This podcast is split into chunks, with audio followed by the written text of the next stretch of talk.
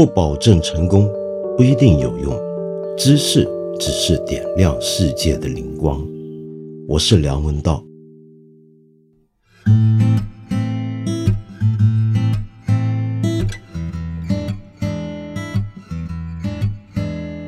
这个星期天呢，就是本届的美国奥斯卡金像奖颁奖的日子了。我其实没有那么关心奥斯卡，但是我喜欢电影，所以呢，我们还是来谈一谈这一届在奥斯卡金像奖里面的一个超级大热门，也就是我之前曾经在这个节目稍微提过的一部电影《罗马》。《罗马》这部电影到了今天这个时候啊，由于提名了差不多十项。在金像奖里面，而且呢，各地都很多人讨论，说不定你已经略闻一二了。但是呢，还是值得来谈一谈它。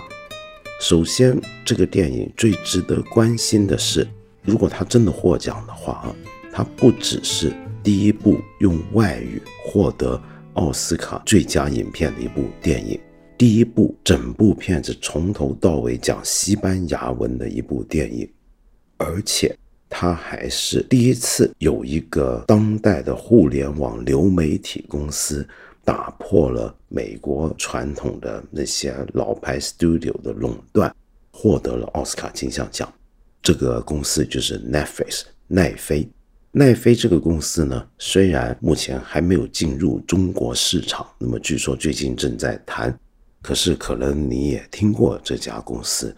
它是国内很多视频平台效仿的对象，你想想看，它覆盖了全球一百九十个国家，中国不在其中，在全球有一亿三千万的订户，然后每年呢用八十亿美金的预算来自己制作和生产节目以及购买版权。是一个庞然大物、超级无敌的一个互联网时代的流媒体公司。那么它的整个经营模式就也不用我在这多说，你们上网都查得到。我作为它的其中一个用户，我要说一下这个体验的的确确是非常的好。很奇怪，要看一个影片非常流畅，就在它这个平台，绝对胜过很多别的平台。在同样的网速环境底下。它的影片出来的效果跟数值就是不一样，这全赖于它非常强大、优秀的技术团队。那么说回 Netflix 啊，那么我们知道它当年的成名作呢，就是它自制影集《纸牌屋》，而且呢，不像传统的我们看到的电视剧的播放模式是一集一集的推出，而是一口气把整季节目丢上网。那么这些都打破了很多行业传统以来的行规，偏偏又很能够迎合我们新时代的观赏的需求和体验。那么这一回呢，他请全力支持墨西哥导演 Alfonso Cuarón 科朗的这部，其实题材各方面来讲都非常冷门的这部电影《罗马》，也可以说是很大胆的一个决定。这个电影呢？你如果再放在好莱坞来讲的话，一千五百万美金的预算不算什么大事儿。然而你要考虑到，这整部电影是在墨西哥的墨西哥城拍摄，然后里面用的都是当地的演员，从头到尾讲的是西班牙文，而且是黑白片拍摄，没有一丁点的配乐。而其中的女主角还是一个素人演员，在这个情况下要投一千五百万美金，那很不容易。就像我之前讲的，哪怕科朗这样的一个金像奖级的大导演，一个中生代的墨西哥非常受关注的大导演，他要在好莱坞拿到这笔钱来拍也不容易。然而，Netflix 慧眼识英雄，愿意支持他，那么眼看着 Netflix 就要得到他的回报了。这个回报就是我刚才说的，能够在金像奖里面。捧回一连串的奖杯，这个事情啊是很大的一个冲击。你想想看，这部电影其实全世界没有多少间影院上映，在美国真的是寥寥可数，就几间电影院有放这个片子，而且放的时间很短。它主要播放的渠道就是在 Netflix 自己的平台上面。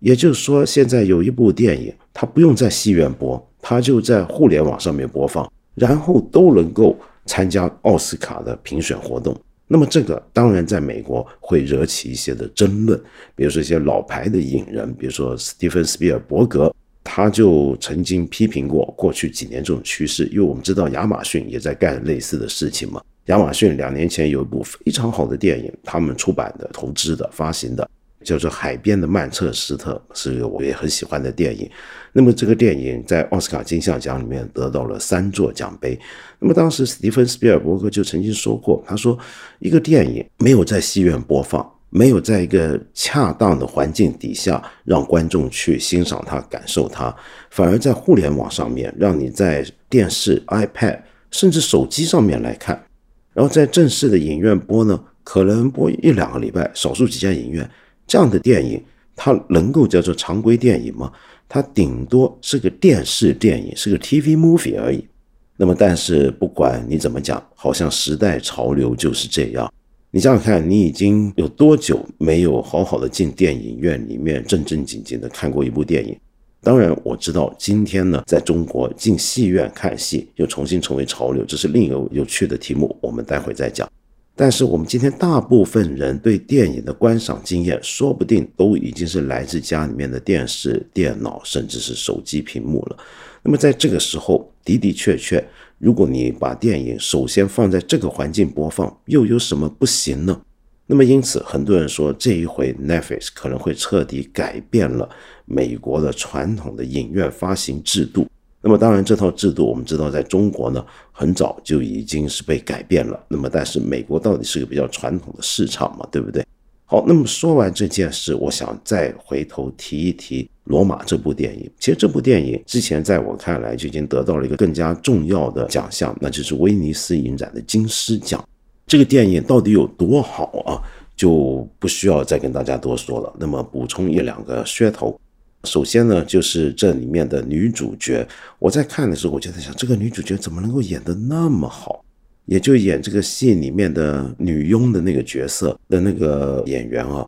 啊，我就没见过这个演员。我也看过一些墨西哥电影，没见过她。后来一查才发现，这个演员叫 Lisa Aparicio，原来她是第一次参与任何形式的演出，她过去没有演过校园话剧，甚至。他是一个墨西哥的原住民，原来呢是刚刚大学毕业，主修的是儿童学前教育，那么自己跑去试镜，没想到一选就选中了他，我真让人吃惊，他演的真的是太好了，你要去看那个电影才知道他演的有多好。然后说回挑中他的这个导演科朗。在这部电影也采用了很多很独特的拍摄方法，比如说整个电影是按照剧本从头到尾顺序拍下来的。如果你平常不太清楚电影拍摄方法的话，我可以告诉你，我们看电影的这个顺序绝对不是他们拍摄的顺序，因为你从成本、场景各方面的角度考虑，还有演员配戏，很多时候我们是一场一场组合着来拍。不可能顺序拍，除了少数少数电影之外，而这么大的一个制作，一千五百万美金，说大不大，说小不小，但是你放在独立电影来讲，呢已经非常非常大了。在这个情况底下，顺序来拍一部片子是很罕见的。然后我上回没有仔细提的是这部电影的一个拍摄风格，这个风格很有意思，我觉得很值得谈一谈。我觉得《罗马》这部电影呢。首先是一开头就已经会让你注意它，当然它是个黑白片，是不是？但是让人尤其注意它的地方是，它头三个镜头结束之后，它进入到了一个室内的场景，也就是这个电影里面的这个家庭、这家人的那个环境底下，在那家人的生活环境，他是怎么拍给你看呢？他用三个镜头来做一个开场的交代。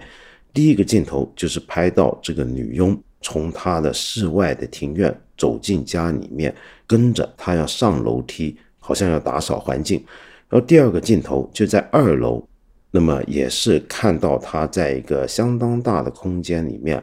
在几个房间中间来回收拾床单、收拾衣服，要预备拿去送洗。第三个镜头，我们又回到了楼下，看到她呢。把一些衣服抱下来，然后急急忙忙出门要去接他主人的小孩子放学。好，这三个镜头它有什么特点？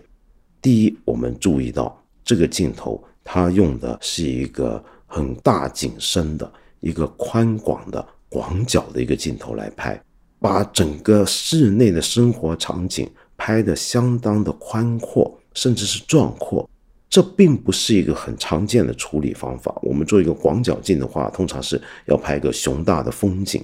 但是放在室内，当然过去也有些导演做过，像 Terrence Malick 也做过，但这并不是一个常见的做法，这已经很特别。第二，更特别的是，你注意到它这个镜头有个缓慢的影机运动，是一个横移镜头，很缓慢的把镜头从左到右扫一遍，楼下扫一遍，楼上扫一遍。第三个特点是什么？它扫的时候呢，它的景框啊不是跟着演员的移动走。虽然我们仍然看到演员在这里面活动，但是你看到这个镜头的景框并不是百分百在跟着他的。好，那这三个镜头综合起来产生了一个什么样的感性上的效果呢？第一个效果就是让观众从这一刹那开始就意识到自己是很难投入这部电影的。没错，很有趣，对不对？一部你想想看，我之前说过，科朗这个导演是很怀念他童年在墨西哥的那个环境，他的家庭的往事，尤其很怀念在他家工作过的这个女佣的故事。他要为这个女佣跟他的家庭拍一部电影，在这个电影里面呢，男人都不是很理想。这个导演他拍的这个家庭的这个父亲呢，是个医生。借口说要出去开会，其实是根本是抛妻弃子，离开这个家庭，在外面另结新欢，钱也不寄回来，然后还要抽空回来，把家里面他认为该属于他的家当，比如说书柜等等，全部搬走，是一个非常非常不负责任的这么一个男人。好，然后我们再看这个女佣，她有一个男朋友，更不像话。这个男朋友呢，搞大了她的肚子之后，立刻就害怕，就跑了。平常还要装着一副雄壮威武的样子，非常可笑的，在跟这个女主角床上欢好之后，赤身裸体的拿这个浴室的挂浴帘的这根杆子来表演他学的武术。那么后来呢，成了帮政府打击抗议示威学生的。这么一个爪牙，一个狗腿子，也是一个很糟的一个男人，不负责任，对不对？那么，但是在这个电影里面，我们看到的不是会让你去深入到这个角色的身边，乃至于带入他的位置跟角色，去感受他的哀戚，感受他的喜乐，不是。导演从一开始就不想你太投入，他要给你个距离感，没错。整部电影让我印象最深的就是那种距离感，因为刚才我说的那种镜头运动都不是一些自然的一个视线的运动，它那么的不自然，使得你一开始就意识到了镜头的存在。由于你意识到了镜头的存在，就产生了一些像布莱希特所说的一个渐离的效果。观众一开始看就看到了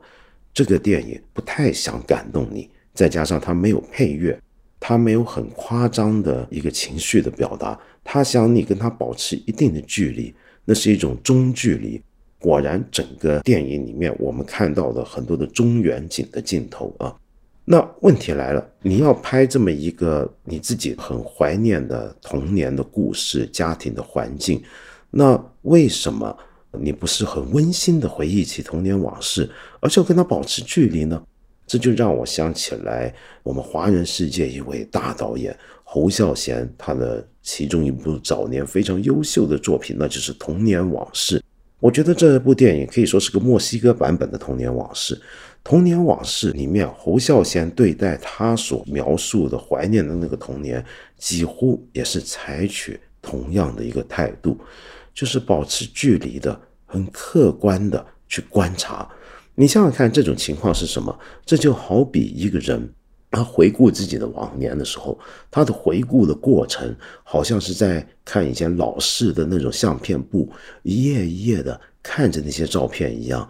你是跟他有点距离的，你今天好像站在了一个经过时间淘洗之后的一个遥远的位置，去回看你的过去，几乎是有一种这种感觉的。所以这个电影很奇怪，很多人说看了让人很感动，但那种感动不是一般我们熟悉的那种套路让你感动，它是让你在距离之外对这个家庭有一种观察，但是那个观察本身又是那么的和缓，那么的缓慢，仿佛一个不存在于这个空间之中的天使，带着爱怜的眼神来看这个家庭所将要发生的悲剧一样。这样的一种观看，是一种几乎带着悲天悯人的态度来做的一种观看。然后我们再看看这个电影，当然里面除了刚才我说的这种镜头是马上提醒你这是一部电影的东西之外，好玩的是什么呢？有很多电影，就像我之前讲过的，它的长镜头运用很精彩，长镜头用到了一个地步，让你明显的觉得这个导演技巧非常高深的在秀他的长镜头功力。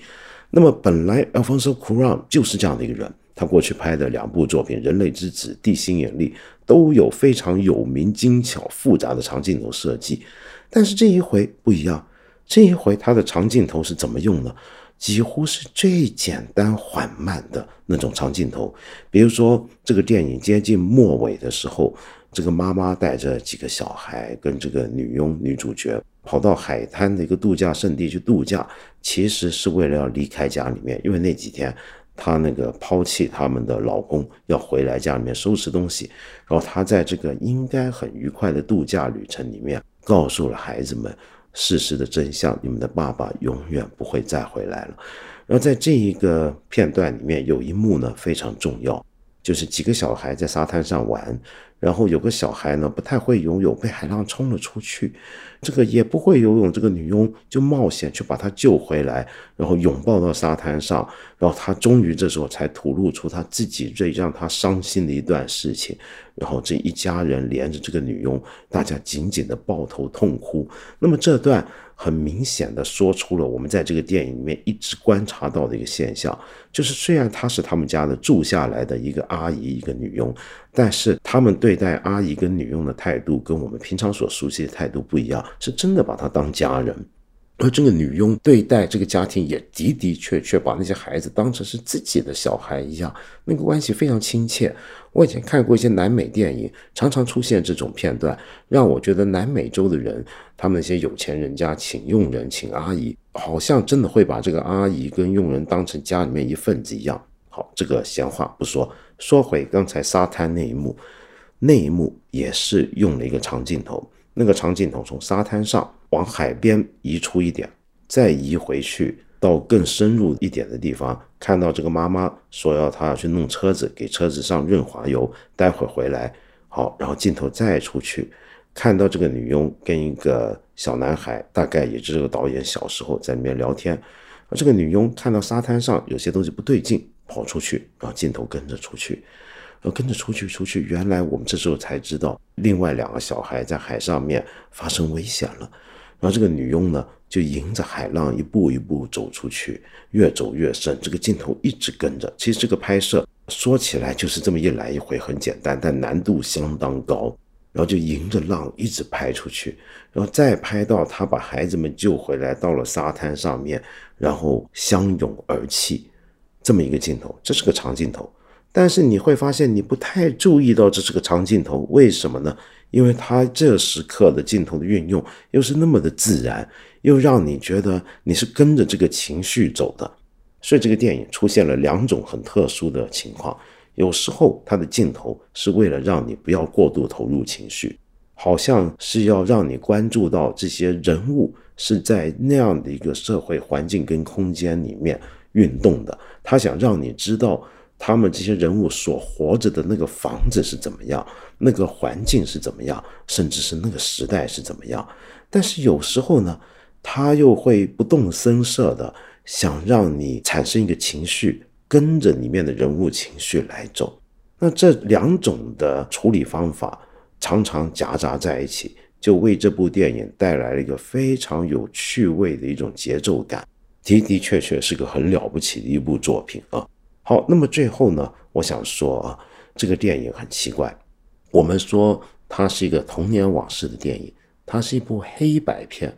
你在今天的流媒体上面首映一部你投资很大的电影，你居然会容许它用黑白的方法来播放一个大家不熟悉的墨西哥七十年代的一个背景下发生的一个导演很个人化的小故事，这本身很奇怪。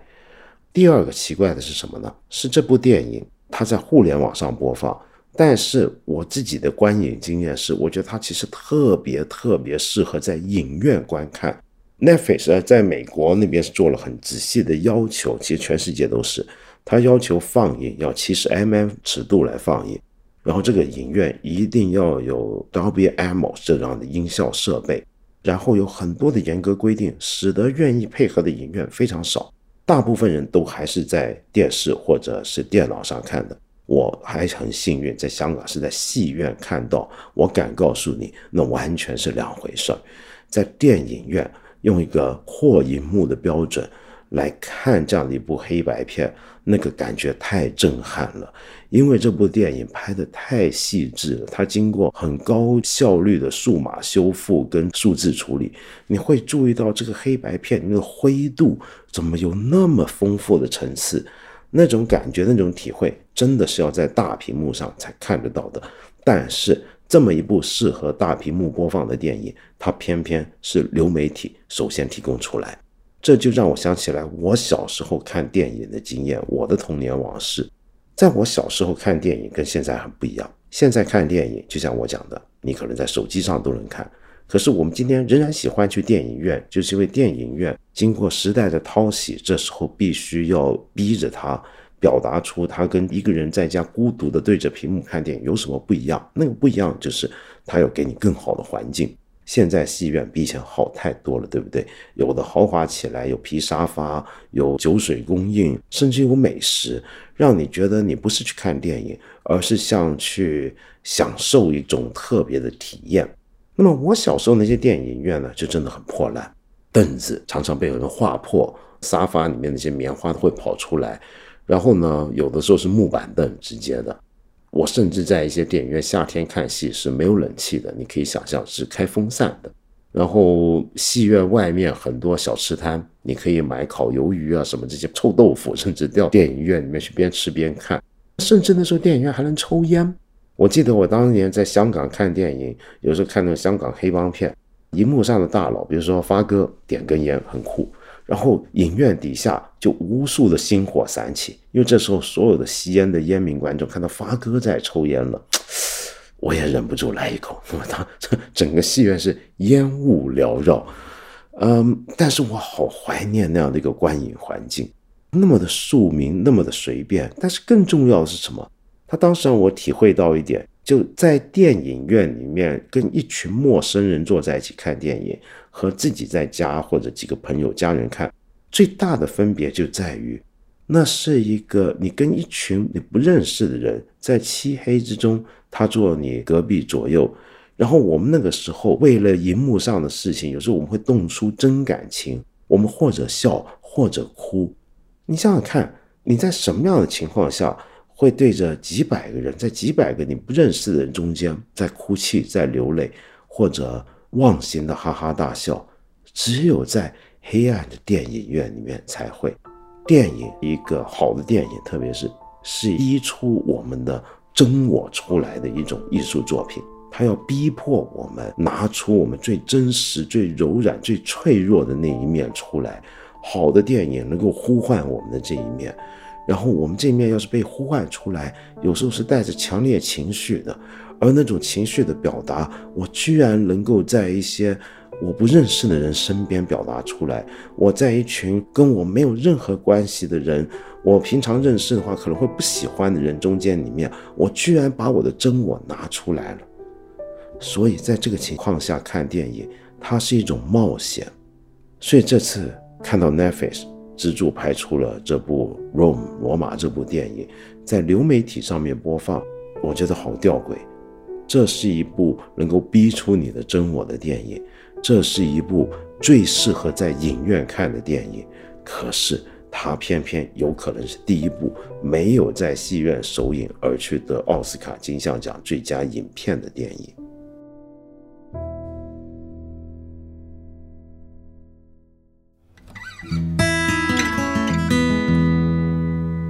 有一个朋友叫光明，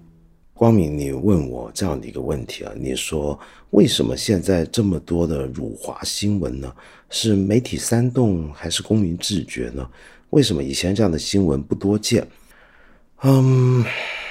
很难讲，有很多理由啊。那么一来是因为我以前也在这里讲过，民族主义、爱国主义在我们今天的媒体环境底下，由于是一个我们国家的主旋律之一，是最受关注的事情。那么因此呢，很多市场化的媒体或者是非市场化的媒体都要抢眼球，那就最好围绕着这个主旋律来抢眼球。那么你怎么样才能够刺激起大家的眼球要关注你呢？那就是拿跟民族主义、爱国主义相关的话题来激起大家的情绪，而最容易激起大家情绪的东西之一就是惹起你的愤怒。那么，所以媒体呢会很喜欢报道各种的事件，那么有时候甚至是主动的把它炒作到一个辱华的层面。那么这样子，它才能够惹起大家关注，制造热点话题。那么第二点呢，则是可能我们以前我们国家在全球的知名度、影响力跟能见度都不是那么大。那么现在大了嘛，对不对？大了，人家自然会关注你，会关注你什么呢？会关注到你的游客在外面的情况，你的国家的种种的特质跟行为的表现。那么这些事情呢，有些可能是真的，我们具体上有些事情做得不够好，也有些事情是单纯的文化差异，还有些事情呢，可能是人家真的就是想拿你开玩笑来消遣你一下。那么这个就跟我们整个国家的相对的体量跟影响力是成正比的。事实上，这个情况很常见。在二十世纪，美国是世界上唯一超级大国，跟苏联两边对峙的年代。那个年代，我就看到很多笑话是围绕着美国跟苏联，尤其关于美国的笑话是特别多。正如十九世纪到二十世纪中叶的时候，围绕着英国的笑话也都特别多，这是一模一样的。好，那么这些笑话，当人家取笑你，甚至羞辱你，你都可以说这都是一种羞辱跟侮辱。所以我觉得这是一个正常的一个现象。好了，问题就在于，假如这种事是层出不穷，我们该怎么办？那么当然有一些事情，你觉得牵涉到一些基本价值原则的东西，我们要据理力争。但是有些时候，有些东西。你回头看一看，那真是在辱华吗？比如说最近我们看到的像萨瓦广告这件事儿，本来我也很想谈，但是我的同事提醒我，我们这个节目快变成一个辱华节目，因为我们总是在谈辱华啊、爱国啊这些话题，你不厌倦，你没听烦啊？光明，我的同事们都觉得够烦了。那么好在你今天问我这个问题，我又顺便提一下。那么有的时候，我们当然也还可以考虑，是不是过去从鲁迅跟林语堂的年代就常讲的一个问题，就中国人太过敏感了，中国人是不是神经不够粗壮，还是说我们缺乏幽默感呢？这些都很可以探讨。我打算将来有机会跟你介绍一些历史上面有名的、屡次被人羞辱、羞辱到他们连自己人都觉得乐此不疲的一些的国家的故事。记得提醒我，我下回再跟你讲。我们八分这个节目每星期三、每星期五都会在看理想 APP 和看理想微信公众号同步更新。欢迎你给我留言，提出你的问题或者建议。我们今天就先聊到这里了，下期节目再接着谈。